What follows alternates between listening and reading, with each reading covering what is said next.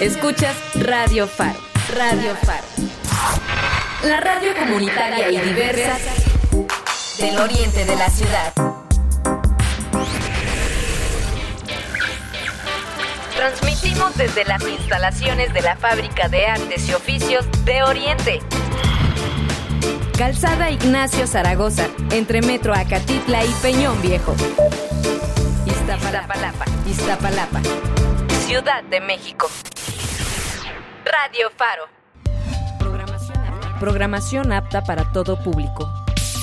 Radio Faro, FM. Atención. Las opiniones vertidas en el siguiente archivo de audio son responsabilidad de quien las emite. Radio Faro FM. Conocer lo que sucede en el campo de nuestro país y escuchar las opciones del desarrollo económico, social y productivo de esta parte de la población, estás en el mejor lugar. Bienvenidos a Agrofaro.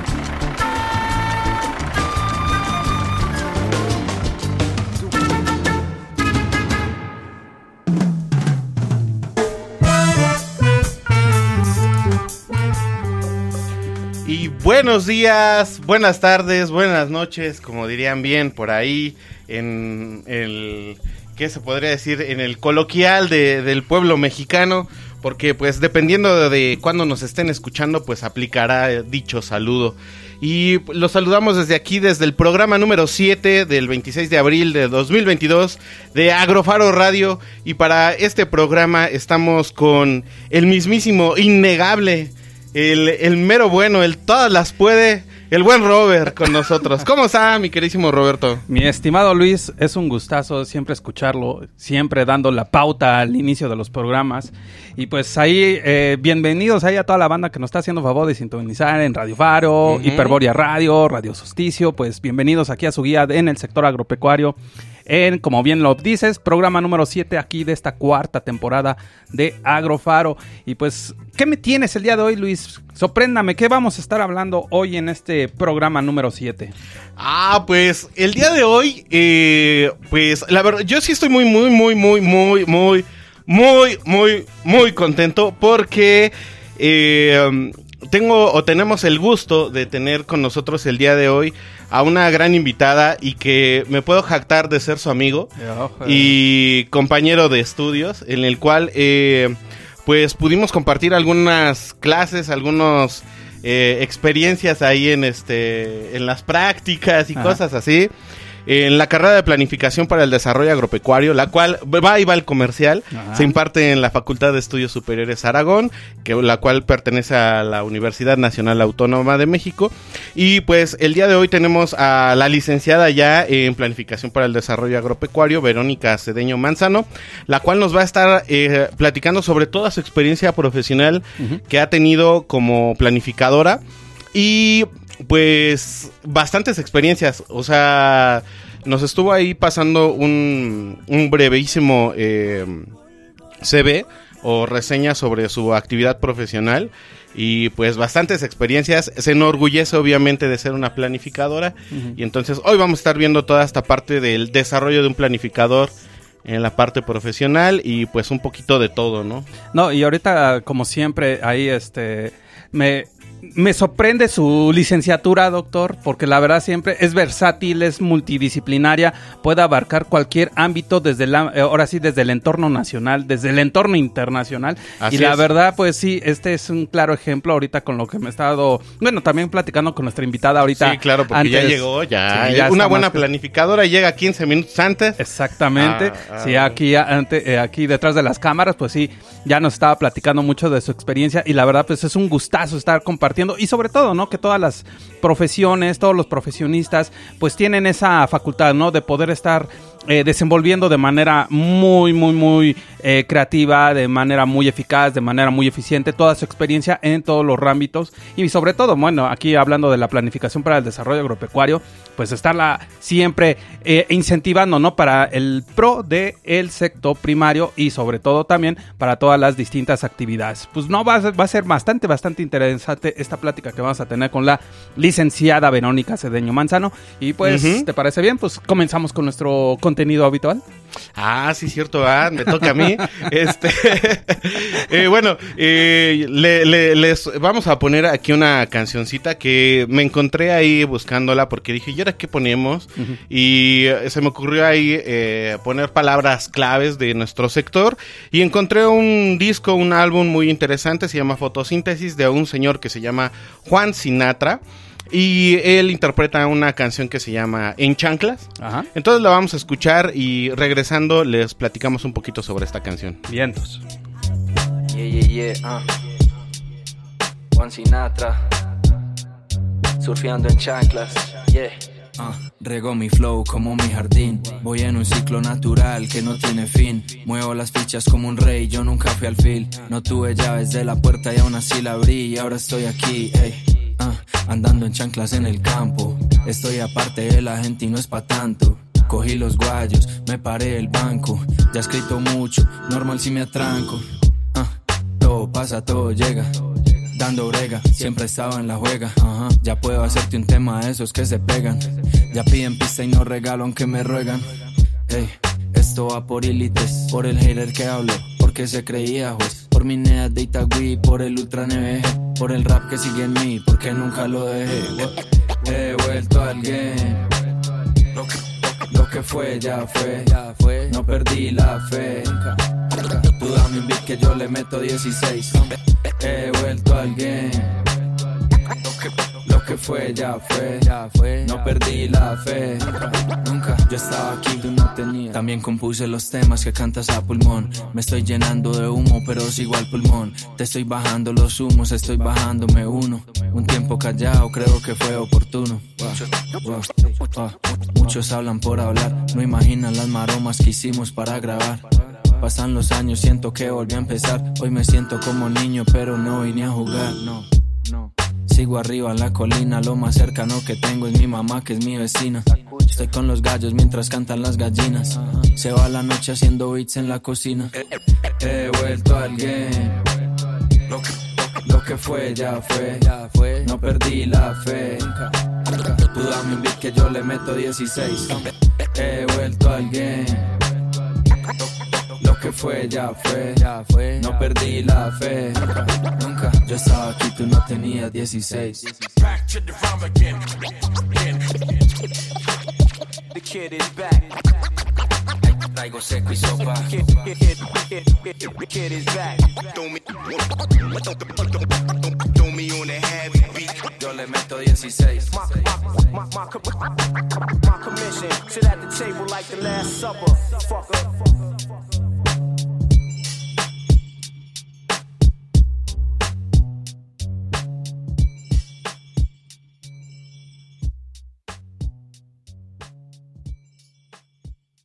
Radio Faro.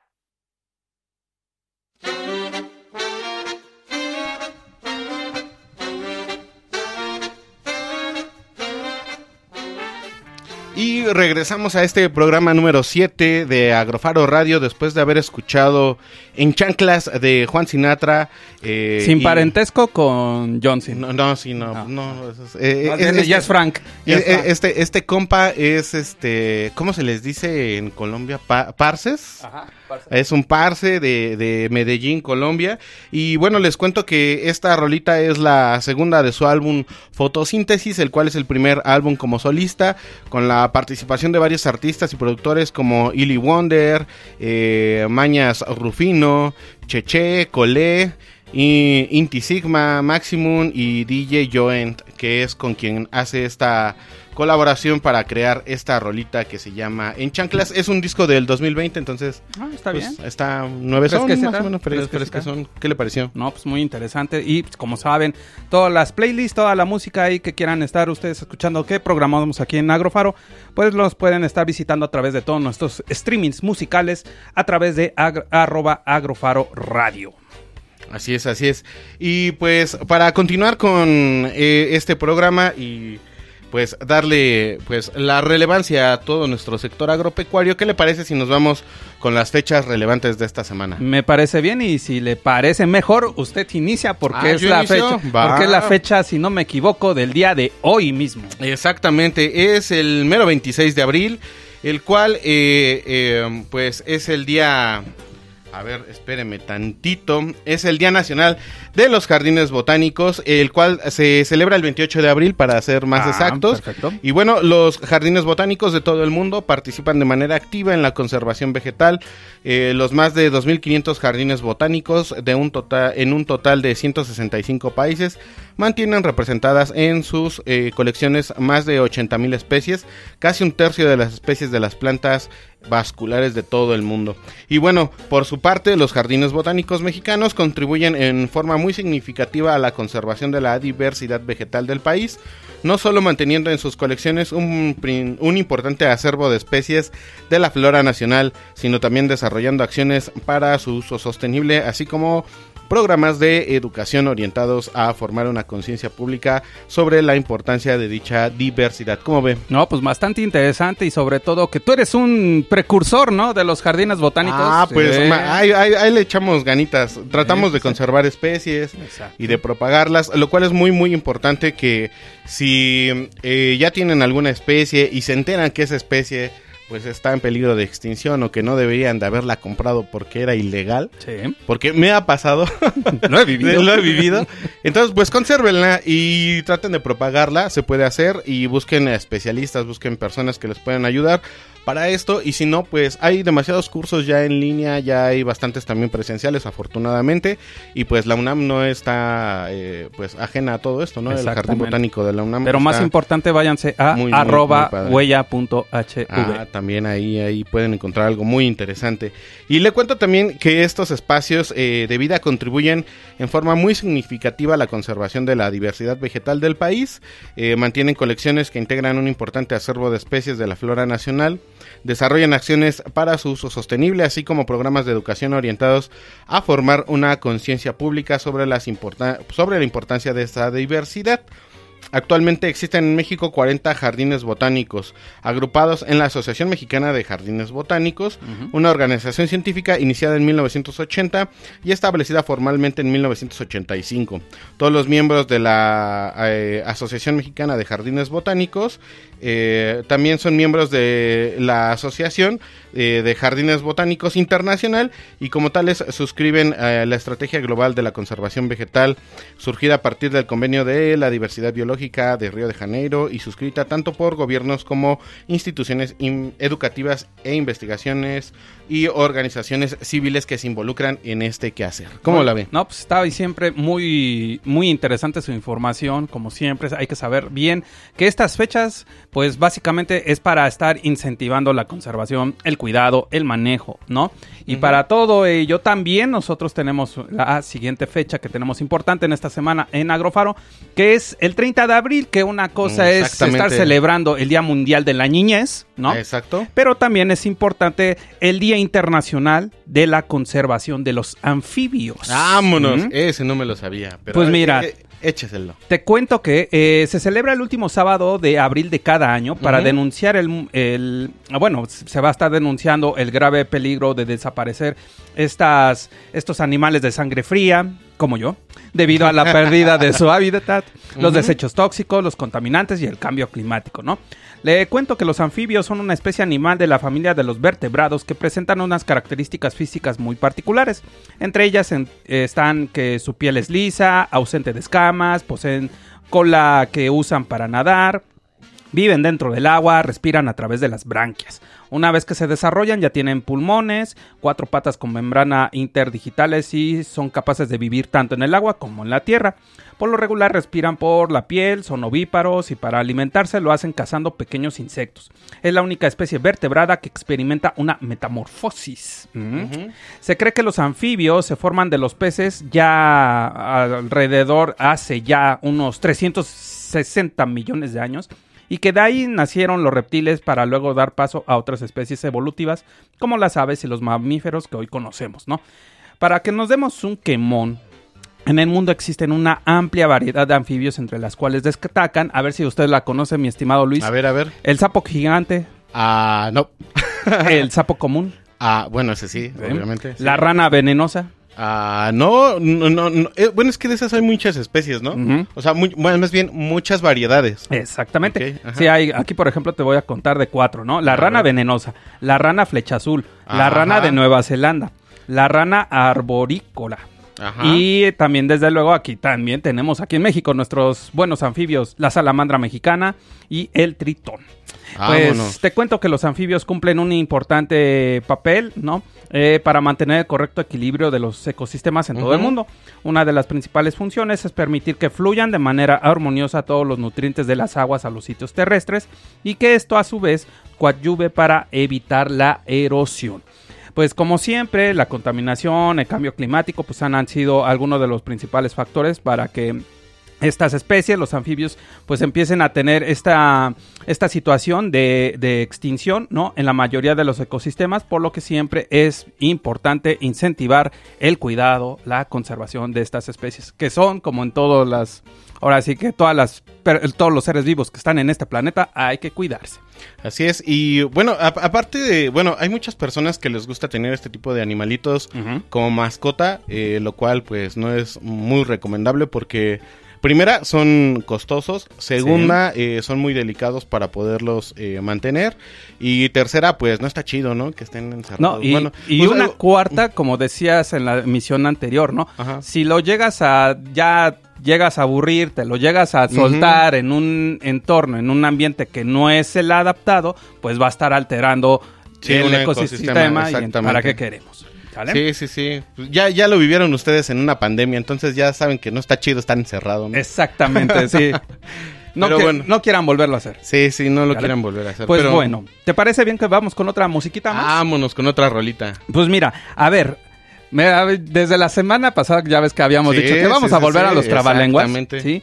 no es tanto el trabalengua, sino más que eso, es una pequeña fusión de música norteña, ranchera y tropical. Ufas, trufas. Fusionadas con la música electrónica. Vámonos. Es una banda mexicana. Es como, como, eh, es como el Instituto Mexicano del Sonido. Algo así. Ah, ¿sí? vale, bien. Nada más que ellos tienen bajo esa tendencia o ese hashtag llamado neoregional Órale. Es esta, esta agrupación está bastante interesante que apenas llevan unos 3, 4 años que se formó. Se llama Centaurus. Es lo que vamos a escuchar a continuación. Que se llama Jack Bell. Pero que tiene la particularidad que canta con un. Ah, ahora sí, con un cantautor de la zona de la Riviera Maya. Que se llama Slayem Cop. Entonces es lo que vamos a escuchar a continuación. Jack Bell a cargo de Centaurus.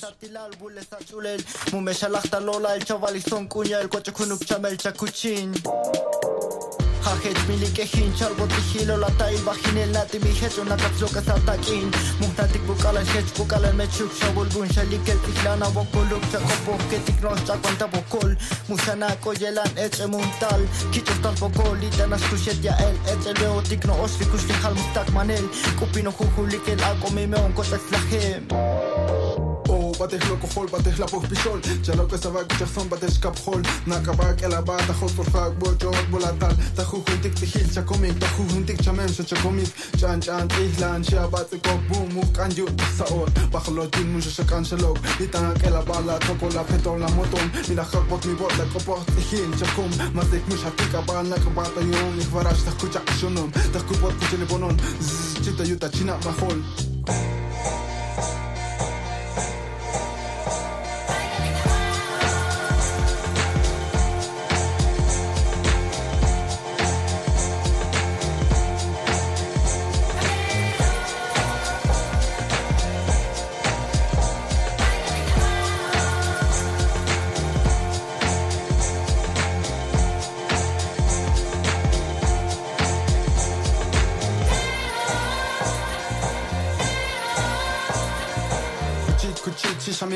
לבתמם ומשפס את המעל מלל חילך הלל מלל הוויה תחתיק בתימות תצ'מל חי חי חי חחר קורומים מלקחין סבוסטה בוסטה הביקין נקדשקין נקדשקין דרין דרין שעד שחון תקין צ'ופול שצ'י מלוואי לישה סונדק צ'יקין chiquita mi flomal Bato me la La tika ba shuka ba come so pak Ikta Chalo la se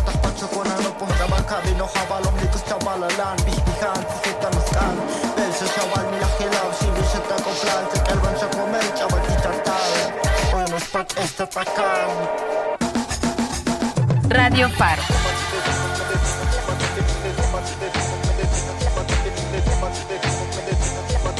Come on,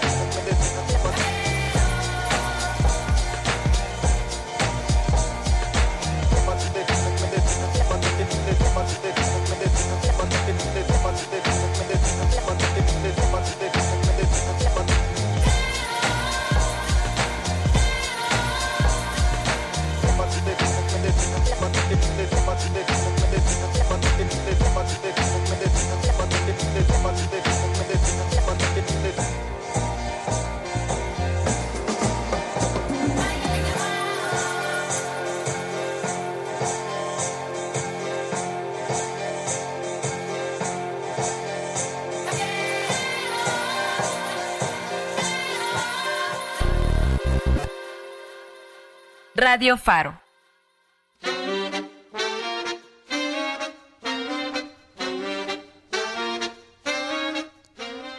Ya estamos de vuelta aquí en Agrofaro ah, escuchando esta bonita canción. ¿Qué te pareció, Luis?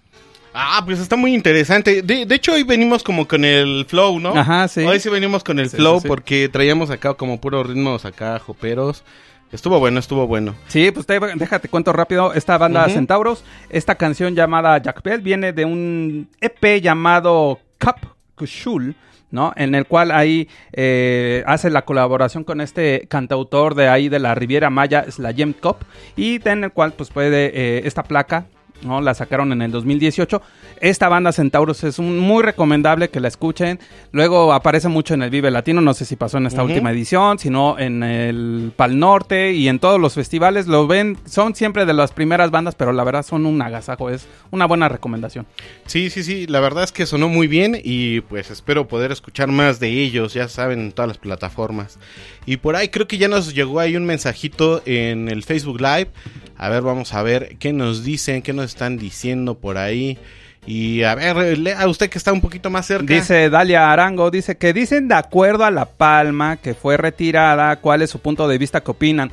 Pues es eh, lo de La Palma aquí en la en Reforma. En Reforma, ¿no? En la Ajá. Ciudad de México, para todas las personas que igual no ubican porque no son de estas altitudes, eh, pues bueno, hay- había una glorieta, que era la glorieta de La Palma, la cual eh, tenía una palmera Sí. que tenía más de 100 años al parecer ahí plantada y la cual fue retirada esta semana. Ahí nada más lo único que podemos decir que es el claro ejemplo de cómo nosotros cuidamos las cosas.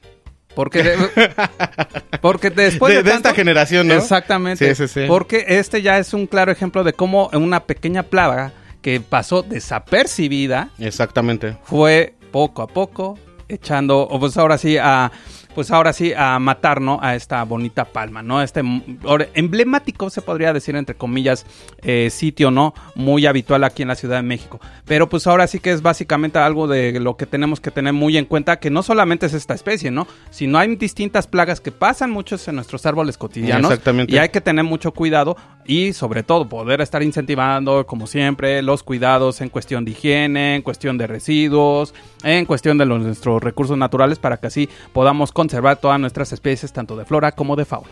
Bueno, y también habría que ver si en, en la Ciudad de México, bueno, obviamente en la Ciudad de México se pueden eh, cultivar estos, estas especies. Sin embargo, pues obviamente creo que es una especie exótica, entonces, eh, como tal, entonces también habría que pues verlo desde ese punto de vista, ¿no? Que traer especies que no son de, de la misma zona puede traer eh, pues este tipo de consecuencias. Y otra también, que ahí eh, lo llegué a, a leer o a escuchar, que pues se hacía bastante faramaya por una palmera y pues no se hacía lo que se tenía que hacer con una selva que se está Exacto. ahí eh, Sí. moviendo por un tren que quieren que se construya. Entonces Cae- hay muchísimas opiniones sobre esto. eh, yo sé, a mí sí me gustaría eh, de manera muy personal eh, que sí creo que es demasiado para una sola palma.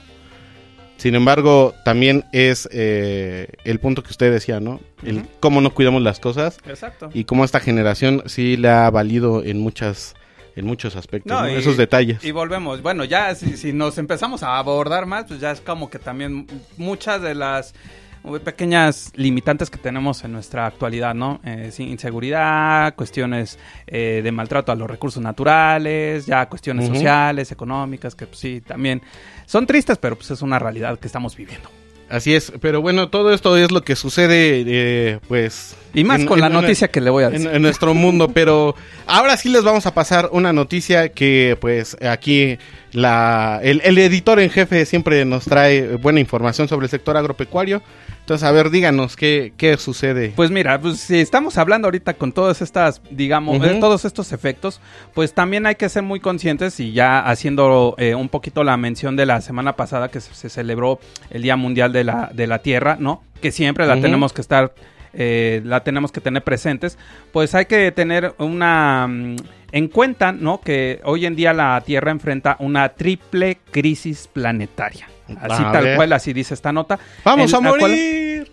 Vamos para allá. ¿sí? Por lo que les vamos a comentar que la Tierra se enfrenta a esta triple crisis planetaria, que una es la alteración del clima, lo estamos viviendo, Ok. la pérdida de la naturaleza y la biodiversidad, lo estamos comentando, sí, sí, sí. y la contaminación y los residuos, lo que estamos viviendo. ¿no?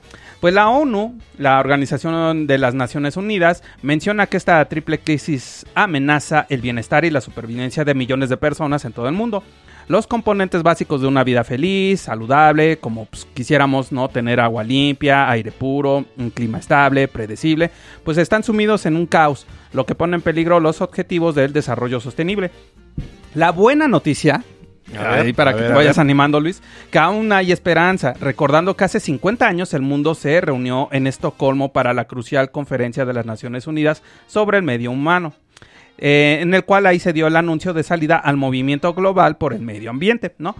Tales son el caso de la reducción de contaminantes a la capa de ozono, la amplitud de la protección de la vida silvestre, los ecosistemas, la reducción del uso de combustible como el, co- eh, como el plomo, evitando así millones de muertes prematuras, emprendimientos para prevenir e eliminar la contaminación por plásticos, ¿no? Que es algo que se está incentivando al menos en estos últimos años.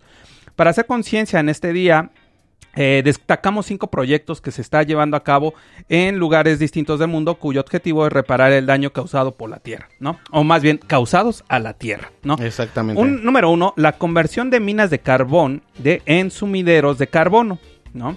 Uno, otro de los proyectos es el restablecimiento de la conexión con el ecosistema, lo que mencionábamos hace ratito de la conservación y el cuidado de todas las especies. El trasplante de fragmentos de coral supervivientes. Esto es algo muy interesante, ¿no? Para, ajá. ahora sí que para limpiar todo lo que es el medio acuático. Ok. La restauración de cuencas afectadas por la crisis climática en los Andes. Ya decía, ya si se acuerda que mencionábamos que cuánta basura se acumula luego en todos los, en todas las, eh, En las playas, en, en En las, las- montañas. en las planicies, todo eso. Sí, en toda, pues ahora sí que las zonas de reserva o de visita, ¿no? Exactamente. Y desde luego la restauración de las praderas marinas. Pues estas soluciones forman parte de las iniciativas fundadoras del diseño de las Naciones Unidas sobre la restauración de los ecosistemas, un grito de guerra mundial lanzado por el año pasado para sanar nuestro planeta y el objetivo es como siempre prevenir, detener y revertir la degradación de los ecosistemas en todos los continentes y océanos. Entonces, pues estamos en una crisis, hay que ser, hay que, hay que ser eh, coherentes, hay que ser realistas, pero también si todavía tenemos un poquito de conciencia, sí, poco a poco podemos estar incentivando, lo mencionábamos en, en emisiones anteriores, para eso está la Carta de la Tierra. Saludos. Exactamente, ¿no? sí, sí, sí. Saludos. También, pues eh, nosotros, desde luego, como Agrofaro, pues nuestra intención es también estar incentivando el cuidado, el manejo y la conservación de todas las especies y también, sobre todo, eh, la planificación para el desarrollo agropecuario. Así es, así es. Y bueno, eh, vamos a mandar algunos saluditos a las personas que están acá en la transmisión vía Facebook, el cual es, bueno, voy a mencionar los nombres que aparecen acá en la plataforma. Es Alex Rude Ozono, Eduardo Foque, Vanessa Montero, Alfonsina Manzano, Karina Martínez, a Sael Álvarez, Nancy Manzano, eh, Peloncagua, eh, Pedro Contreras, Dalia Arango, José Manuel Cruz y Lesmes Vázquez son los que andan por acá y ya Saludos, mandaron saludos. saluditos. Recuerden que pueden mandarnos mensaje directo y nosotros estaremos aquí leyéndolos y pues compartiendo como hace ratito que regresamos del corte y que pues aquí nuestra queridísima Dalia Arango nos hizo ahí una, una consulta y pues la pudimos comentar aquí en, en el, en el programa. Y pues como ve, si esta vez, eh, perdón, perdón, perdón, eh, nos quedamos con una noticia pendiente porque eh, pues la radio es muy... Muy... Ah, ¿la, la podemos extender? Ah, mira. Eso, ten- ten- tenemos palancas, ¿eh? somos los Eso. favoritos ahora. Ay. Al parecer, bueno, sí, íbamos a, íbamos a omitir una noticia, pero eh, nos acaban de decir que todavía tenemos el tiempo suficiente. Entonces, yo les voy a platicar, mi queridísimo Roberto, sobre los productores de aguacate que representan con éxito en feria, que se presentan con éxito en ferias de Europa y Canadá. ¿Cómo ah, ve? vientos, una noticia bonita. Así es. Y eh, bueno, le cuento que la Asociación de Productores y Empacadores Exportadores de Aguacate de México, a través de su marca Avocados from Mexico, eh, retoman su participación en los más importantes foros del sector agroalimentario a nivel mundial, luego de años de ausencia por la COVID-19.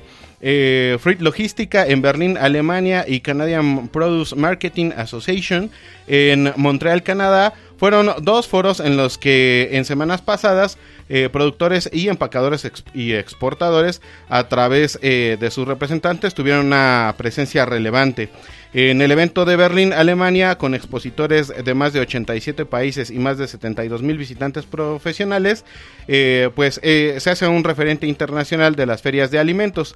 También se llevaron a cabo reuniones encaminadas a abrir una ruta direct- directamente de México a Holanda y el anuncio de los trabajadores para la apertura de esta ruta se realizó en la Embajada de México en Alemania. Asimismo, el segundo mercado más importante de aguacate mexicano, el cual es Canadá, con una afluencia de más de 3.000 expositores y visitantes, se trabajó en la difusión de todos los detalles sobre el futuro para potenciales compradores. ¿Cómo ve toda esta pues industria que se podría ya llamar del aguacate, el cual ya se vincula con Montreal, con, ya se vincula con Holanda, con Alemania y con Canadá? Que es, es, es muy bueno, es muy bueno, ¿no? Y sobre todo por cómo empezó, ¿no? De que se vinculó mucho al mercado estadounidense. Y desde ahí empezó a tener como que ese, en esa el gran... Super Bowl, ¿no? Exactamente. Empezó a Ujú. como muy... ya ma- más, conocido, más famoso, más habitual para esas fechas y ya consecuentemente eso le empezó a abrir más puertas al, a- ahora sí al mundo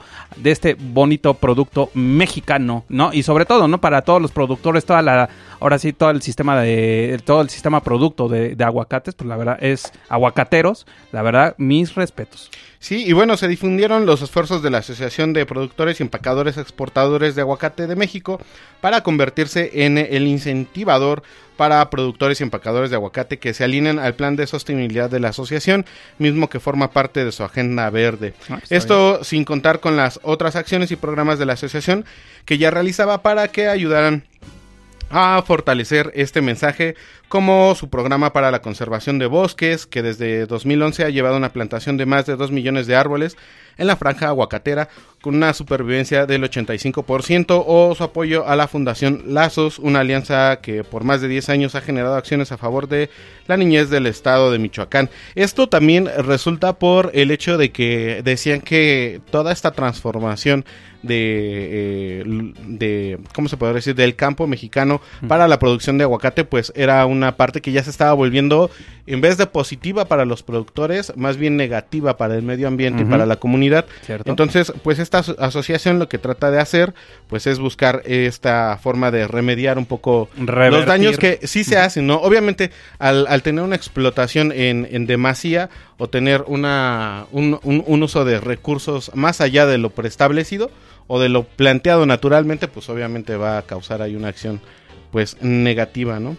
Pero pues ya, ya para terminar, eh, estos esfuerzos para seguir abriendo mercados al aguacate mexicano dan cuenta del trabajo conjunto de productores y empacadores que además de beneficiar a los más de 30 mil productores y 74 empacadores de exportación asociados a esta, a esta asociación, también lo hacen a más de 300 mil personas que indirectamente se benefician en esta industria mexicana. Fíjate, ahora sí, 400 mil gentes así bajita la mano, vinculadas al aguacate. Así es, así es. La verdad. Casi, sí, el 0.5% de la población mexicana. Wow, ¿no?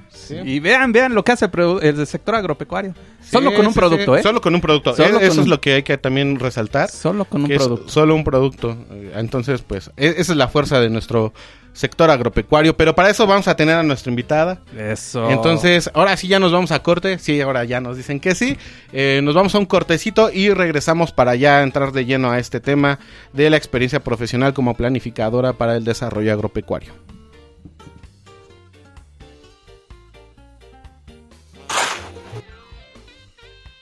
Sembrado es un agro en proceso. Regresamos con más de Agrofaro.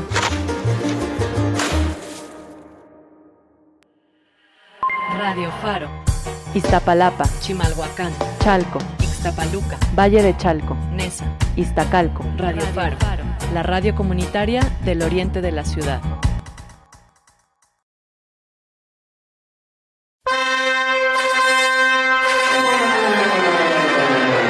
Estás escuchando Hertzian Waves.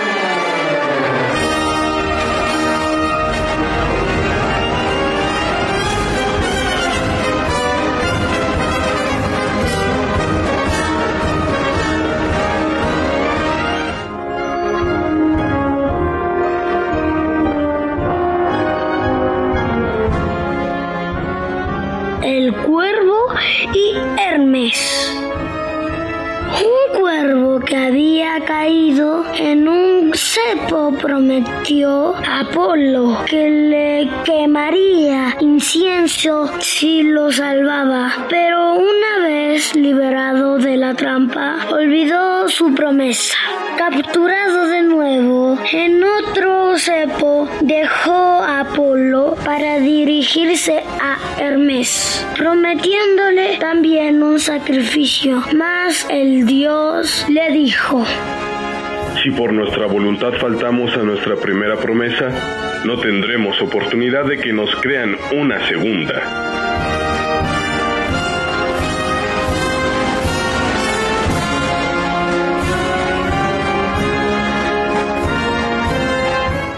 Producción de Hertzian Weiss para Radio Faro.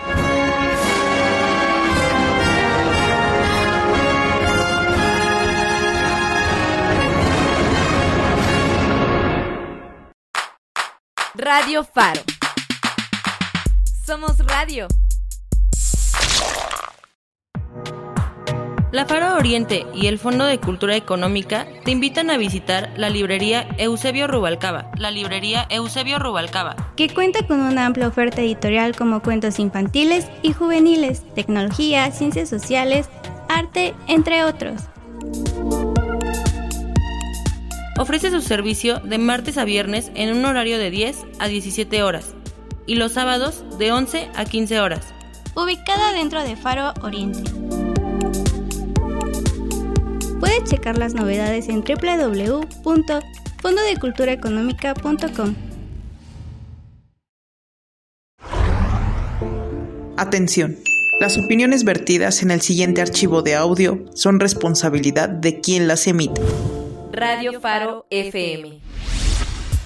Síguenos en Instagram, Facebook, Twitter y Mixcloud como arroba, Radio Faro FM. La radio comunitaria del oriente de la ciudad.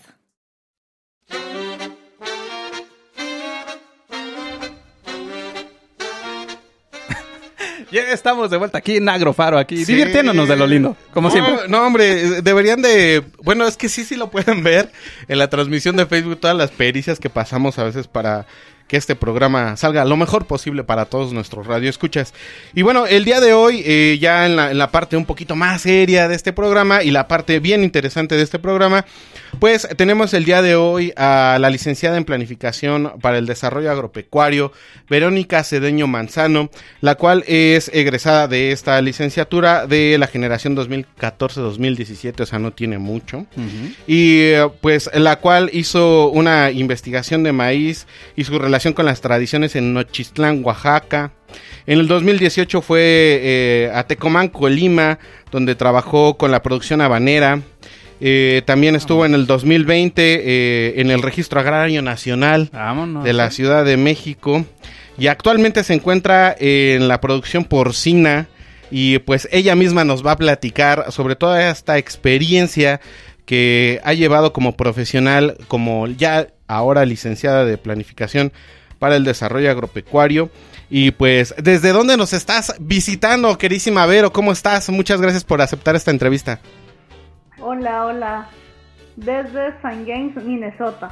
¡Vámonos, eh! Nada más, eh, Para darnos un quemón. Ahora Nada sí, más. ya podemos decir, Agrofaro ya cubrió todo el continente americano. Así y eso, es, así es. Oh, es un gustazo, Vero, que estés aquí con nosotros para que nos compartas acá toda tu experiencia eh, como planificadora para el desarrollo agropecuario. Y lo primero Así que yo es. te quisiera preguntar, aparte de que nos conocemos y tenemos una buena amistad, es ¿por qué elegiste la carrera de planificación para el desarrollo agropecuario? Pues la elegí porque realmente me gusta el sector primario. Ah, rápidamente todo inició desde que estaba estudiando el bachilleres Ajá. eh, con, un, con un proyecto de una materia que se llamaba Programas Sociales de Nuestro Tiempo. Y desde ahí como que me nació, bueno, investigamos un problema social de, de un municipio de Guerrero, donde pues azotaba el narcotráfico, pero pues también el sector agrícola, ¿no? Sí. Entonces desde ahí me nació como esa parte del sector agropecuario. Y yo al contrario de muchos de planificación, de- desgraciadamente, muchos no quieren la carrera, ¿no? Ya sabemos, no la conocen. Sí, sí, sí. Y yo sí, o sea, fue mi primera opción, planificación para el desarrollo agropecuario, porque vi que cubría muchas cosas. O sea, que no solamente era, mis respetos para los agrónomos, para los veterinarios, saben muchísimo, para los abogados agrarios, sin embargo, no cubren todo, ¿no? Todo el sector y nosotros tenemos esa ventaja y yo creo que yo lo vi desde cuando lees su perfil de, de ingreso Ajá. lo que se necesita tener, ¿no? Y todas las materias, o sea, es un mundo de materia realmente las que tenemos en planificación, ¿no? O sea, tenemos es un desde las montón. técnicas hasta las sociales, exacto. O sea, dicen que somos de todo y a la vez no somos nada y quizás sí es cierto. Pero eso fue lo que me llamó la atención. Además de las prácticas de campo, claro. No, y, o sea, yo, yo sí, cuando yo no vengo de escuela de la prepa, bueno, de prepa de la UNAM, hice examen y sin duda mi primera opción fue hacer examen a la UNAM. Bien, a entonces. planificación. Porque la UNAM tiene administración agropecuaria e ingeniería agrícola, pero no. O sea, yo fue planificación siempre. Oye, qué padre, Bien, qué padre. No, y tomas ahorita un, un punto importante, ¿no? Que es eso de que tal vez puedan decir de que somos muchos, pero a la vez no somos nada. Pero creo que siempre la el, el perfil de un profesionista va a depender de qué tanto se va a pulir y qué tanto se va a poder desenvolver en el campo laboral, ¿no? Y eso es algo que en el, en el caso que tú nos has estado comentando y ahorita con la breve semblanza que nos está presentando Luis de todas las actividades que has hecho estando en el Registro Agrario Nacional, estando ahí en Oaxaca, ahorita estás en los Estados Unidos, pues, ¿qué más te falta, Vero? ¿Te puede decir? Ya sé. ¿Verdad? Dice- y- y dice, y lo que falta, ¿no? Sí, sí, sí. No mucho, créanme. Vientos. Oye, y bueno, nos decías que eh, pues fue tu primera opción para, para entrar a la universidad. Afortunadamente te quedaste en esta carrera. Afortunadamente tuvimos eh, el gusto de poder compartir algunos eh, momentos bien interesantes ahí en los salones. Y en las prácticas que ya mencionaste, pero me gustaría que nos eh, contaras cómo ha sido tu paso por esta carrera de planificación para el desarrollo agropecuario. ¿Cuál fue tu experiencia? ¿Sí llenó tus expectativas? Eh, ¿Cuál fue lo que sí te gustó, lo que no te gustó? Cu- Cuéntanos sobre esa parte, por favor. Pues sí, sí llenó mis expectativas. Siento que a veces, no sé, falta más desempeño o empeño, pero por parte de nosotros los alumnos. Porque, pues, ¿dónde? O sea, por Dios, la UNAM da todo, ¿no? Y, y dentro de la UNAM, nuestra carrera también da todo. Entonces, como lo dijo Robert, ¿no? Hace un momento, yo creo que nos debemos de pulir en lo que nosotros realmente queremos. Ah, al final de la carrera tenemos optativas, que son financieras, técnicas y, y sociales, no me, la verdad no recuerdo. Yo solamente me agarré en pura área técnica.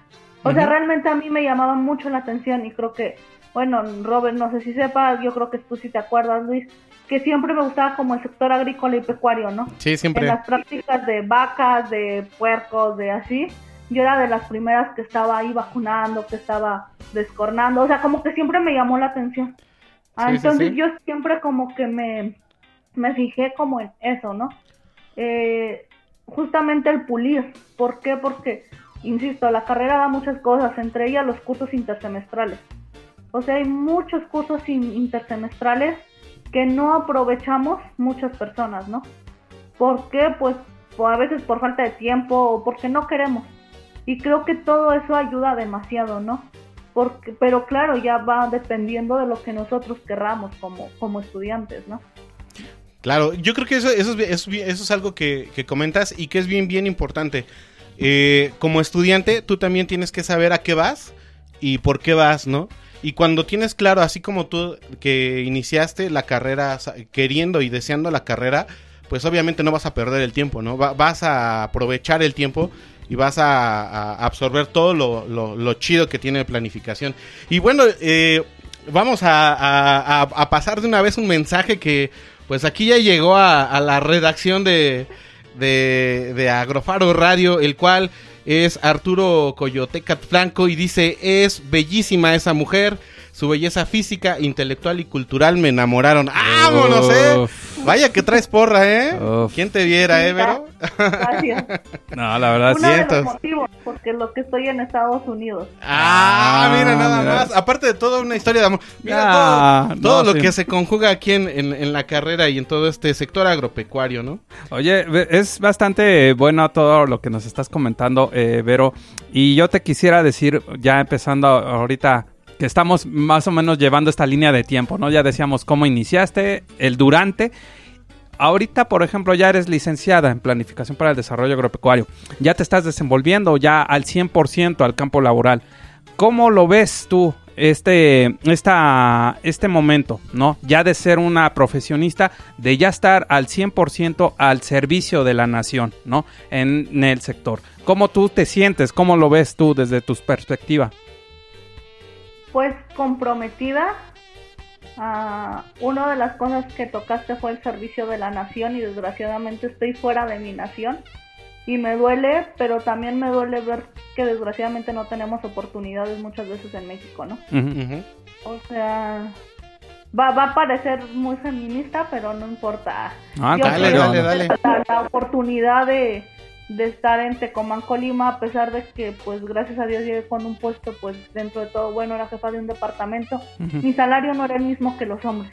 Ajá. Simplemente por ser mujer, obviamente. Híjoles. Y aparte el miedo que uno tenía allá, bueno, como en todo México está difícil. Y lo contrario que pasa aquí en Estados Unidos, pues que aquí eres igual. O sea, ganas lo mismo siendo hombre, mujer, siendo...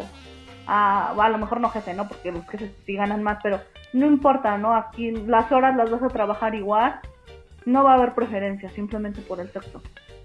Y, y mi sueño o mi meta, o pues sí, justamente regresar y servir a mi nación, ¿no? Pero ya con algo mío, ya con algo donde yo pueda ayudar a la gente más personalmente, quizá dando empleos, quizá aportando algo para mi país, Sí. pero desgraciadamente lo tengo que venir a buscar a pues a este país, ¿no?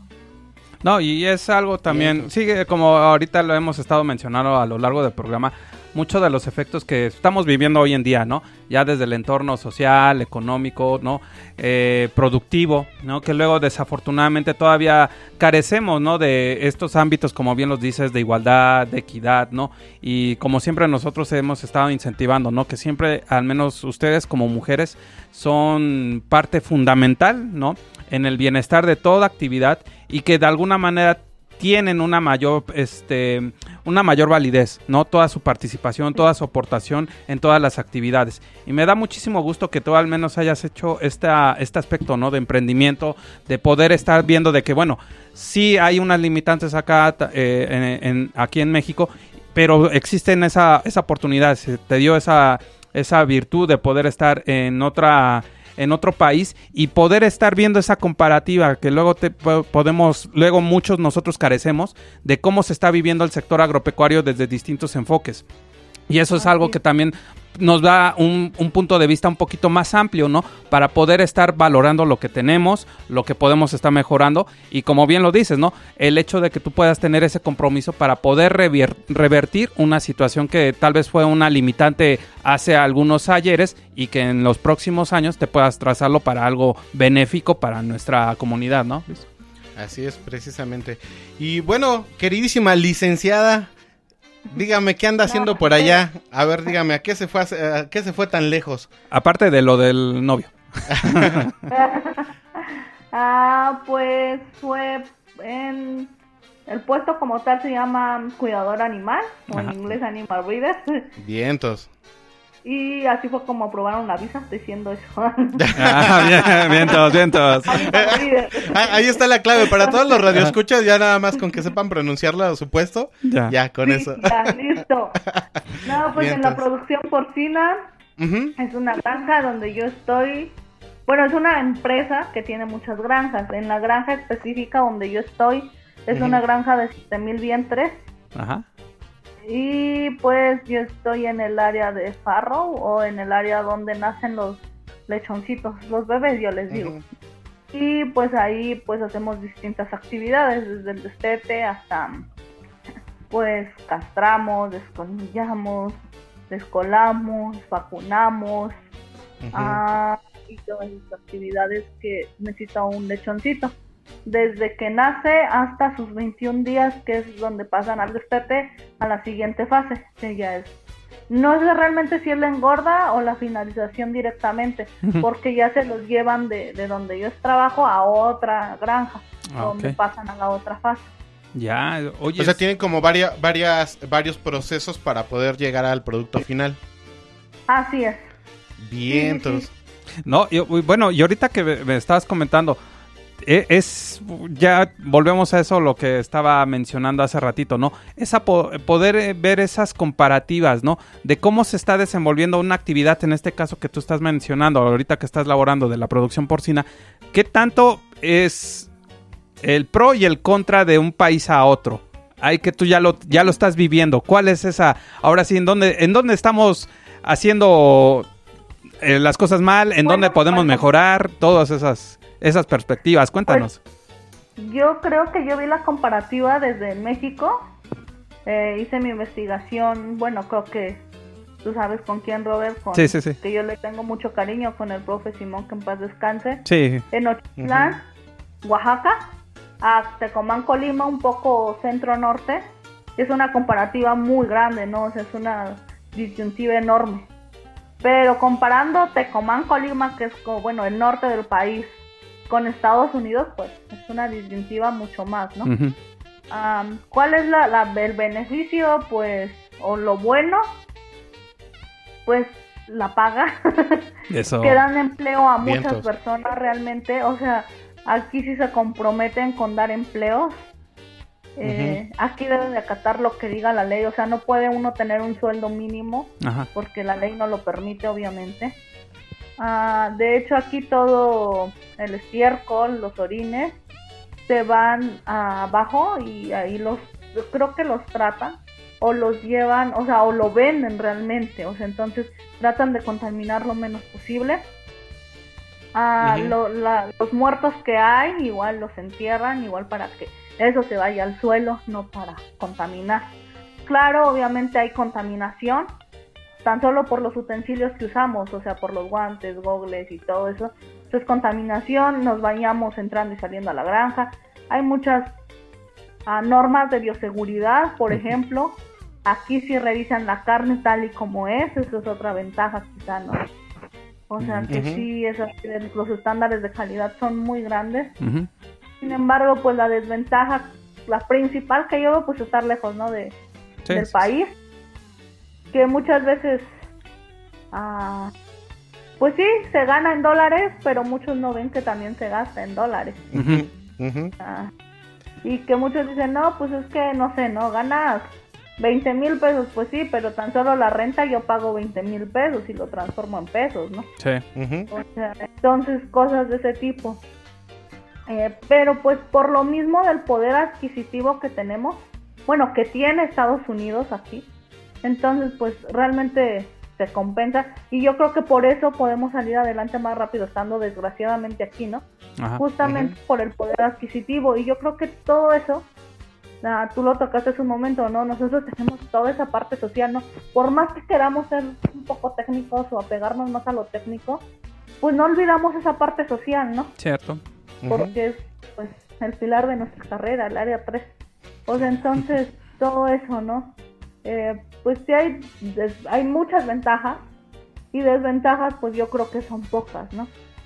¿Qué pa Eh, qué? En personal se me ha hecho un poco pesado porque no estaba acostumbrada.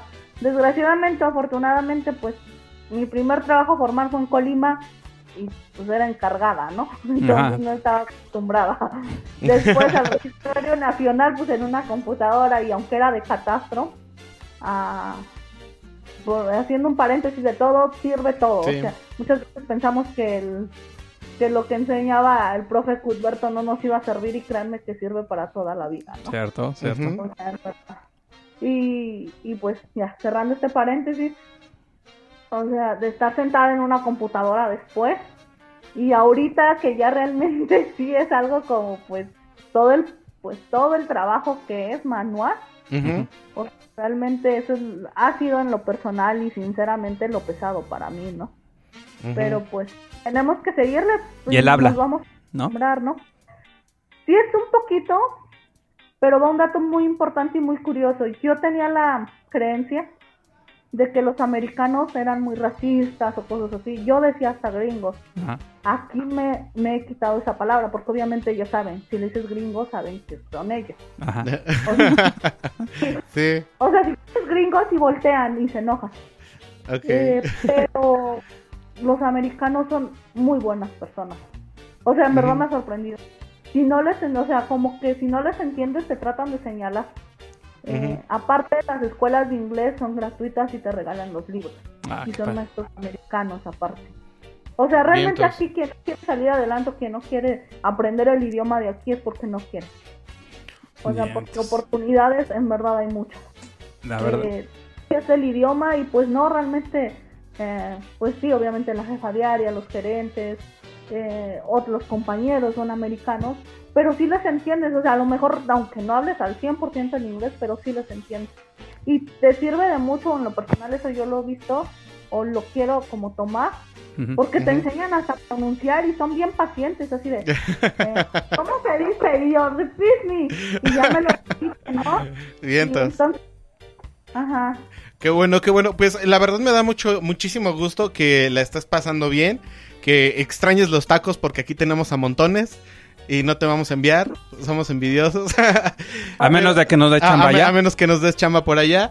Pero mira, aquí ya nos volvieron a llegar mensajes de eh, en el Facebook y te quiero leer uno que llegó de Elizabeth CM. Dice, Vero, eres una gran, un gran ejemplo para muchas personas, hombres y mujeres. Tu entrega y entusiasmo con tu carrera se contagia y se nota.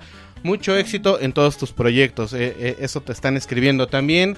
Eh, está Lesmes Vázquez y dice, saludos Vero. Supongo que un, un gran compañero también.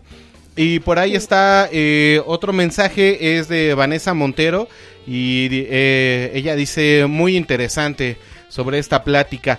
Y bueno, ya también para ir cerrando un poquito este tema, me gustaría que me, contaras, eh, pues, cuál es tu perspectiva del sector agropecuario, ya eh, tanto en Estados Unidos como en México, porque obviamente es muy importante lo que tú nos estás diciendo y que lo puedas contrastar de manera vivencial ya.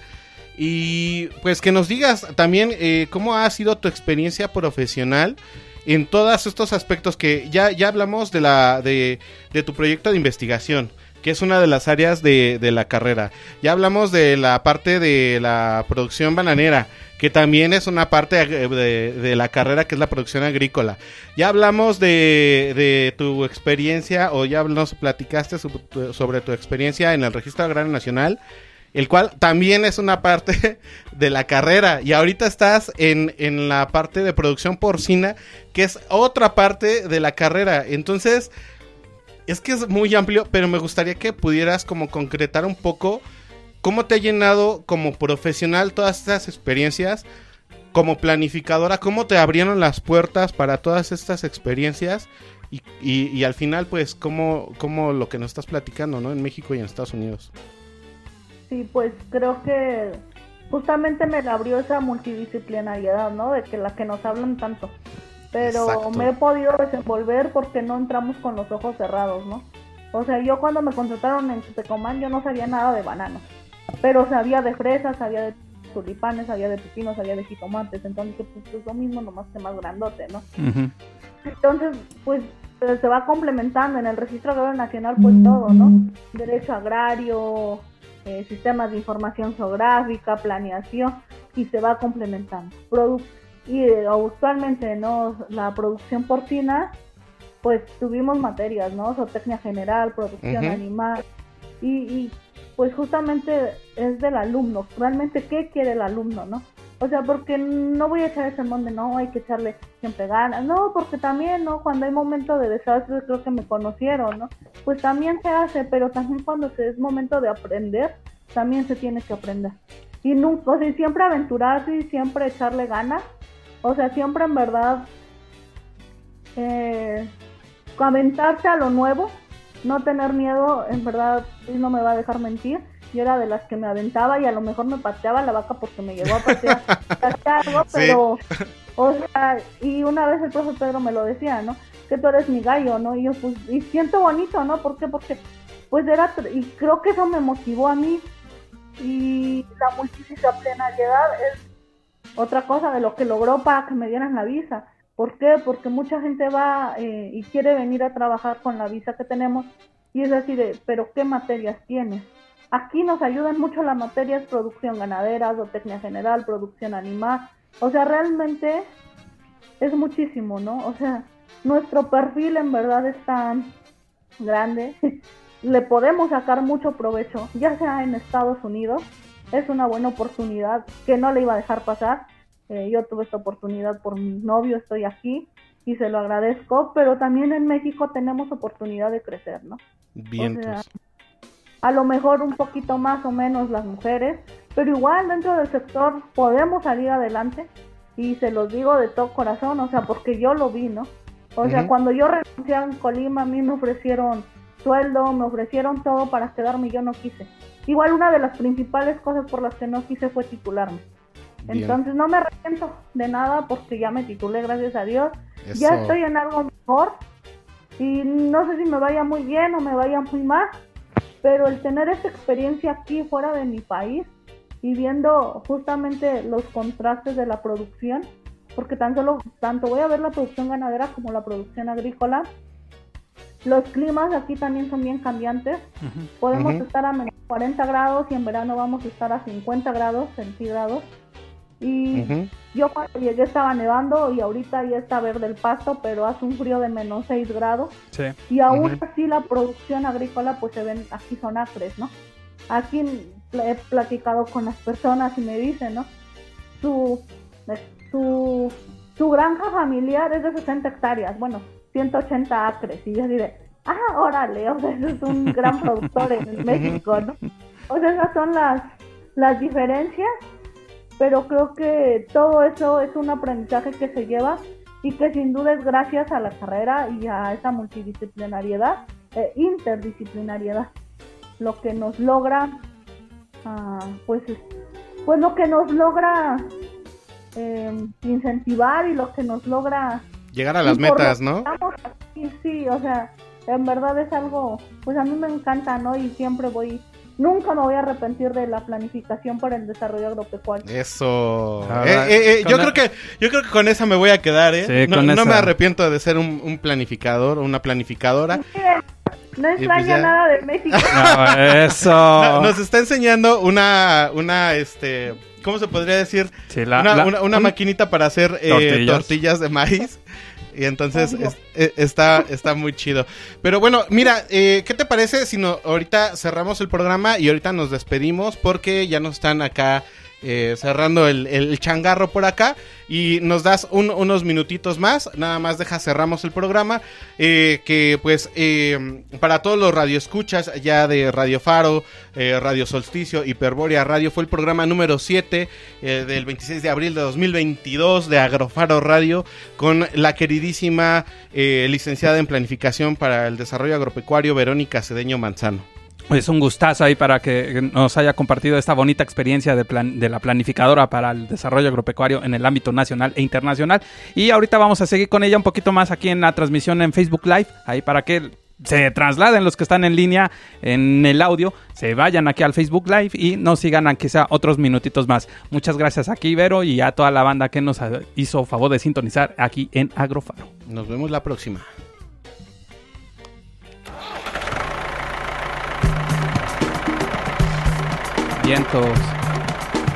Si quieres conocer más formas de ver el campo, su cultura y los mejores consejos para el desarrollo sostenible, no te pierdas nuestra siguiente emisión. Esto fue Agrofaro. Hasta la próxima.